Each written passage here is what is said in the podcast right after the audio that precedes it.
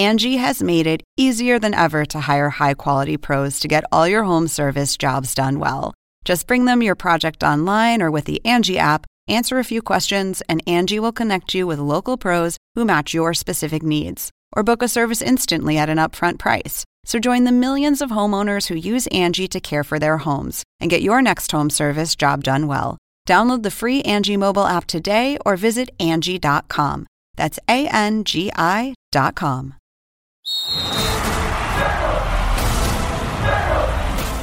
Sí, son cuatro años de tu vida donde no te salen, pasan cosas a nivel personal, muchísimas, pero también pues a nivel laboral se hacen muchos vínculos y uno se encariña mucho con los personajes. de Nuevo Toledo! ¡Empieza hoy, señores! Isabel y Chava eran como nuestros alter egos de alguna manera, ¿no? Eran estos personajes que nos permitían hacer y decir Claro. cosas que jamás diríamos Claro, nosotros, ¿no? claro, Pero que en la ficción eso se permite y podíamos borrarnos la barda y decir una cantidad de, estupideces y cosas Increíble. terribles. Según el diccionario de la Real Academia Española, La cultura pop se define como el conjunto de las manifestaciones en que se expresa la vida tradicional de un pueblo. Nosotros la definimos como Música, cine, televisión, famosos teatro, moda. y arte. ¿Y tú? ¿Cómo, ¿Cómo la la defines? Somos Zona Hop, con Marisabel Houston. y Javier Merino.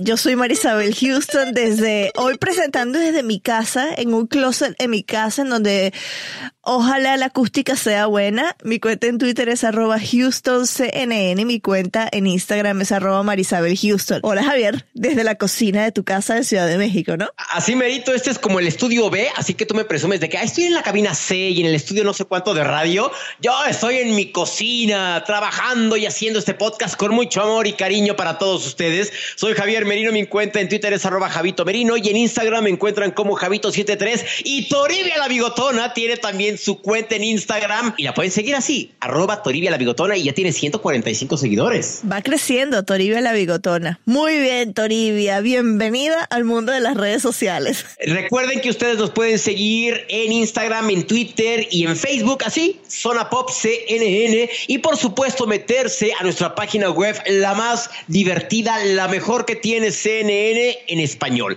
www.cnne.com, diagonal Zona Pop. Dirty Pop. Te gané, te gané, te gané. Dirty Pop. Y recuerden No. también, a ver, Te tengo que contar algo ahorita que salió eso. Se casó una amiga hace mucho tiempo, ¿no? Y literal se casaba lejos, muy lejos de la Ciudad de México, ¿no? Me dijo, ¿y sabes qué canción va a ser la que voy a bailar con mi esposo? Y yo, ¿cuál? Dirty Pop de no NSYNC. puede ser. Y le estoy y le, y le estoy bailando porque tú fuiste quien me ayudó en muchas cosas y entonces es un homenaje que te voy a hacer y yo ¿Y así. tú? ¿Lágrima? Y entonces fui con una amiga, con mi mejor amiga, con Mirna, fuimos a, a la boda y literal, bailó con el esposo Dirty Pop. Y yo así de, y los dos así de, porque todo el mundo nos volteaba a ver como, ¿y estos quiénes son? ¿Por qué le dedican el baile? O sea, ¿por qué? ¿Cómo? ¿A qué hora? Entonces, bueno, ya, este breve cultural de Dirty Pop Dancing. No, bueno, sí, es el, este, las, el diccionario cultural popero de Merino. Bueno, también recuerden que estamos en Apple Podcasts, en Google Podcasts y en Spotify, también en TuneIn, en iHeartRadio, en todos los lugares en donde usted escuche podcast y nos encuentre. Somos Zona Pop CNN. Déjenos sus valoraciones, sus estrellitas. Vamos muy bien, vamos creciendo en estrellitas en Apple Podcasts, que eso es algo que me gusta. Bueno, episodio de los últimos episodios hemos estado bastante cinéfilos de series, pura pantalla, ¿no? Nosotros.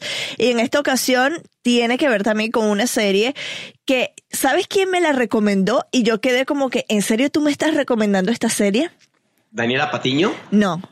No fue ¿Iván? nadie de México, no. Y yo creo que si te digo quién es, tú vas a quedar también sorprendido porque esta persona que me recomendó Club de Cuervos, que es de la serie de la que vamos a estar hablando el día de hoy, vio la primera, la segunda temporada y le encantó. Y yo quedé como que, wow, tú no eres de esa clase de personas que ve este tipo de series. Si te gusta es porque está muy buena y en efecto está muy buena. Ay, nanita, me está dando miedo el nombre que me vas a dar. ¿Quién? Miguel Ángel Antoñanzas. ¿Neta? Sí. Ok. Ahora, o sea, como que no me esperé. O sea, pensé Exacto. que ibas a decir Gustavo Valdés, No. Samuel Borg, o sea. No, cuando me cuando él me dijo, ¿has visto Club, Club de Cuervos? Y yo, sí, la primera temporada es buenísima. Y yo, wow, ¿te gusta Club de Cuervos? Eso habla mucho de la calidad de serie, que es, ¿no? Pero además, eh, sí, en efecto, son cuatro temporadas las que sacaron y en su momento esta fue la primera serie original de Netflix en otro idioma que no fuera el inglés. Se estrenó en el 2015 y narra la vida ¿Ya hace tanto? 2015, 2015, sí. O sea, hace Wow. cuatro años. ¿Y esta historia de qué trata? Bueno, son dos hermanos, son Chava e Isabel, quienes heredan el equipo de fútbol de su padre y la rivalidad que empieza a existir entre ellos por quedarse con el poder de este club de cuervos. Porque uno sí sa- una sí sabe dirigir y el otro le encanta es la fiesta. El otro es un hijo de papi, así como lo oyes. Entonces él nada más viene al wow. ¿Mi rey? wow. Un ¿Eso mi es mi rey. Es un mi rey, exacto. Así merito. Chava es un mi rey al 100%. Bueno, y entonces eh, conversaste con los actores que interpretan a estos hermanos. ¿Qué es lo que te dijeron, Javier? De la, ¿Esta es la última temporada o no? Ya, la última temporada se termina. Se termina. Entonces, hablé con Luis Gerardo Méndez y con Mariana Treviño aquí en la Ciudad de México sobre lo que representa estar en una de las primeras series que hizo Netflix en otro idioma que no fuera el inglés, porque bueno, antes de esta ya habían habido muchas series que Netflix había producido, pero esta era la primera apuesta grande que hacía y lo hicieron en México. Entonces, ¿qué representaba esto? No los dicen. También hablamos de sus personajes, cómo han crecido, eh, cómo evolucionaron a lo, a lo largo de estas cuatro temporadas y con lo que se quedaron. ¿Te parece que escuchemos la entrevista mejor? Venga, venga. Antes que nada, muchas gracias por estar en CNN en español. Cuarta temporada y el cierre, desafortunadamente, del Club de Cuervos. ¿Cómo se sintieron o cómo se sienten? Pues eh, contentos, nostálgicos. nostálgicos ya también anticipadamente, porque sí son cuatro años de tu vida donde no te salen, pasan cosas a nivel personal, muchísimas, pero también pues a nivel laboral se hacen muchos vínculos y uno se encariña mucho con los personajes, eh, quieres que tu personaje eh, le vaya bien y bueno, en esta temporada los escritores y Gary le dieron un buen cierre a todos los personajes, entonces agradecida también con todo el viaje. Llena de traición, chantaje, pactos y alianzas. Parece una telenovela. No, o sea, es- ¿cómo es- vieron el crecimiento de sus personajes? Pero es que yo justo no lo veo como una telenovela, es, es la vida real, pues. O sea, lo, lo- lo que pasa en Club de Cuervos y los temas que, que tocó Club de Cuervos, ¿no? Conforme fue avanzando la historia, pues eh, nos interesaba que fueran como muy reales, ¿no? Y por eso esta temporada es el cierre de todos esos temas que se fueron abriendo en estas temporadas, que es cómo es la relación de las televisoras con la liga, ¿no? ¿Cómo es posible que un dueño de una televisora también, se- también sea dueño de un equipo de fútbol, ¿no? Y cómo es posible que también eso tenga tanto poder político en este país, ¿no? Entonces, eh, la tesis de la serie desde el principio fue, ¿qué pasa cuando el poder cae en manos equivocadas? Y conforme fue avanzando la historia y la- las temporadas nos dimos cuenta que si íbamos a hablar de eso, pues sabíamos que había que meterse este, hasta el fondo, ¿no? Y por eso en la tercera temporada hablamos tanto de política y Chava se lanza para candidato a gobernador, ¿no? Y ahora en esta, pues ya no habrá, no habrá spoilers, pero van a ver que vamos ahora sí con todo y los coros van mucho más agresivos también, Sí. pues. ¿no? Y además el poder, el poder que ellos logran personalmente también, o sea, este, este jugueteo de poder, de que caen en manos equivocadas, pero cuando uno, ¿qué pasa cuando uno también agarra el propio? Y se empodera, eh, empodera con su propio, con su propia lucha, ¿verdad? Y eso es lo que le pasa a estos personajes. Y en esta temporada justamente se vuelven aliados y hacen un poder conjunto. Entonces así se empoderan ellos y se vuelven además amigos, que Sí. es lo que se esperaba, ¿verdad? Porque eh, bueno, no que es lo que se esperaba, pero es algo muy bonito que pasa en esta eh, temporada. Y como dicen, en la guerra y en el amor y en el fútbol, todo se vale. Como decía Luis Gerardo, es, es literal lo que pasa en la vida real.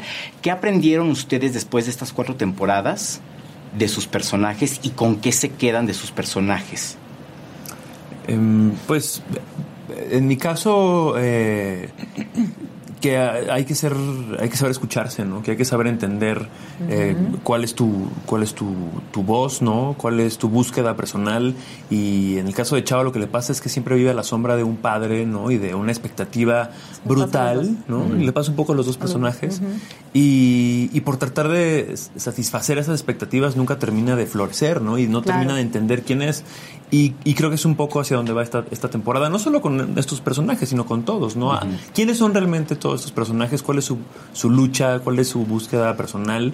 ¿Y para dónde van? Creo que esa es como la gran lección que a mí me deja eh, Chava Iglesias este, y en general estos personajes. Este, pero sí los vamos a extrañar, la verdad. O sea, mientras digo esto, la verdad es que... Te da cosas, sí. porque creo que Isabel y Chava eran como nuestros alter egos de alguna manera, ¿no? Eran estos personajes que nos permitían hacer y decir cosas que jamás diríamos nosotros, ¿no? Claro, Pero que en la ficción eso se permite y podíamos borrarnos la barda y decir una cantidad de, de estupideces y cosas terribles. A mí cuando me toca hacer de pronto de Chava en ciertas cosas y luego veo los videos digo, Sí, qué padre, qué padre tener Qué inconsciencia de poder decir esas cosas, pero, pero, es muy divertido, es lo padre de ser actor. Eso sí, totalmente. Una frase tuya, Mariana, que me llamó mucho la atención de la serie y la noté, es, no todos tus amigos tienen que ser tus aliados y no todos tus rivales tus enemigos. Mm. Cuando le estabas diciendo, o sea, yo veía tu personaje, obvio, y decía, wow, o sea, como que me quedaba... Había frases también que, que decías, sí, o sea, sí, sí, o sea, como, no, no sé, o sea, sí me conecto, sí entiendo perfecto lo que quiere decir. Sí, la verdad que la escritura siempre fue, eh, pues Gary, los escritores inteligentísimos, ¿verdad? Porque además tejiendo todos estos temas, ¿verdad? Siempre a través del sentido del humor, que es dificilísimo hacer eso, ¿verdad? Em, y siempre muy bien logrado. Y había reescritura siempre en el set. O sea, Gary no se quedaba. Había una escena y él no, no, no, y la escribía, reescribía hasta que él estuviera contento. Y la verdad que fueron cuatro años de estarle pensando a todo este universo y, y entonces todo lo que se decía en la serie ya estaba muy pensado y ya estaba muy trabajado y mm, a nivel conceptual y a nivel de temático, ¿verdad? De lo que está pasando. Entonces sí, la verdad que todas las frases que escribían, así como la que dices tú, eh, pues obviamente resonaban con nuestros personajes muchísimo. Para terminar, si pudieran definir a Isabel, a Chava, en una sola palabra, ¿cómo lo definiría? Necedad. Mm, persistente. Muy simpáticos los dos. Fui el primero que me tocó entrevistarlos. A Luis Gerardo Méndez saltó a la fama en uno de los musicales aquí en México. Hoy no me puedo levantar de Mecano. Y Mariana Treviño, e-, ella había, había hecho cositas muy pequeñas de televisión. La verdad, nadie la ubicaba hasta que otro musical, que es el musical que más tiempo lleva en cartelera en México, Mentiras. Ella salía en diferentes programas de televisión aquí en México, pero como Árbol 2 o Aquí está la carta. Y la verdad, nadie la reconocía hasta que fue un musical que lleva más de 10 años en cartelera, Mentiras, en donde ella literal saltó a la fama, porque su personaje es bueno, para quien no saben de qué se trata Mentiras, son cuatro mujeres que a fin de cuentas las cuatro terminan metiéndose, relacionándose con un mismo tipo. Entonces al final se vuelven oh amigas. No, es de, de, veras, Marisabel, si es que vienes al concierto de Pablo Alborán, tenemos que ir a ver mentiras porque es mentiras. O sea, no hay, de veras, no hay forma de describirlo, lo divertido, te sabes todas las canciones, la producción, en fin. Entonces ella salta la fama en este musical y de ahí es de donde todo el mundo la empieza a llamar para hacer películas, para hacer televisión y para hacer Club de Cuervos. Entonces ya la gente decía, claro, la chaparrita de mentiras. Y aquí Mariana es algo que a mí me gusta mucho de ella. Es tan polifacética, Marisabel, que lo mismo la ves en esta serie como entre amargada, como quejona y como la ves en mentiras, que es todo lo opuesto, que es dicharachera. Y pues, ¿qué pasó, mi rey? ¿Cómo estás, papito lindo? Y que les escuchas cantar es, yo, yo me atrevo a decir que es de las pocas actrices multifacéticas que hay actualmente en el medio artístico mexicano. Wow, palabras mayores, ¿no? La verdad sí. La verdad sí, se había tardado mucho en que alguien le diera esa oportunidad de demostrar lo gran actriz que es. Y además, por si fuera poco, va a estar en la segunda temporada de La Casa de las Flores. ¡Ay, qué barbaridad! Exactamente. Se me olvidó cancelar el mariachi. y además, pues sí, hay malas noticias todo indica que Verónica Castro no va a estar en la segunda temporada. Pero eso ya se sabía desde el año pasado, ¿no? O sea. De manera oficial, ¿no? Claro, de manera oficial no, pero es lo que se rumoreaba en las redes sociales.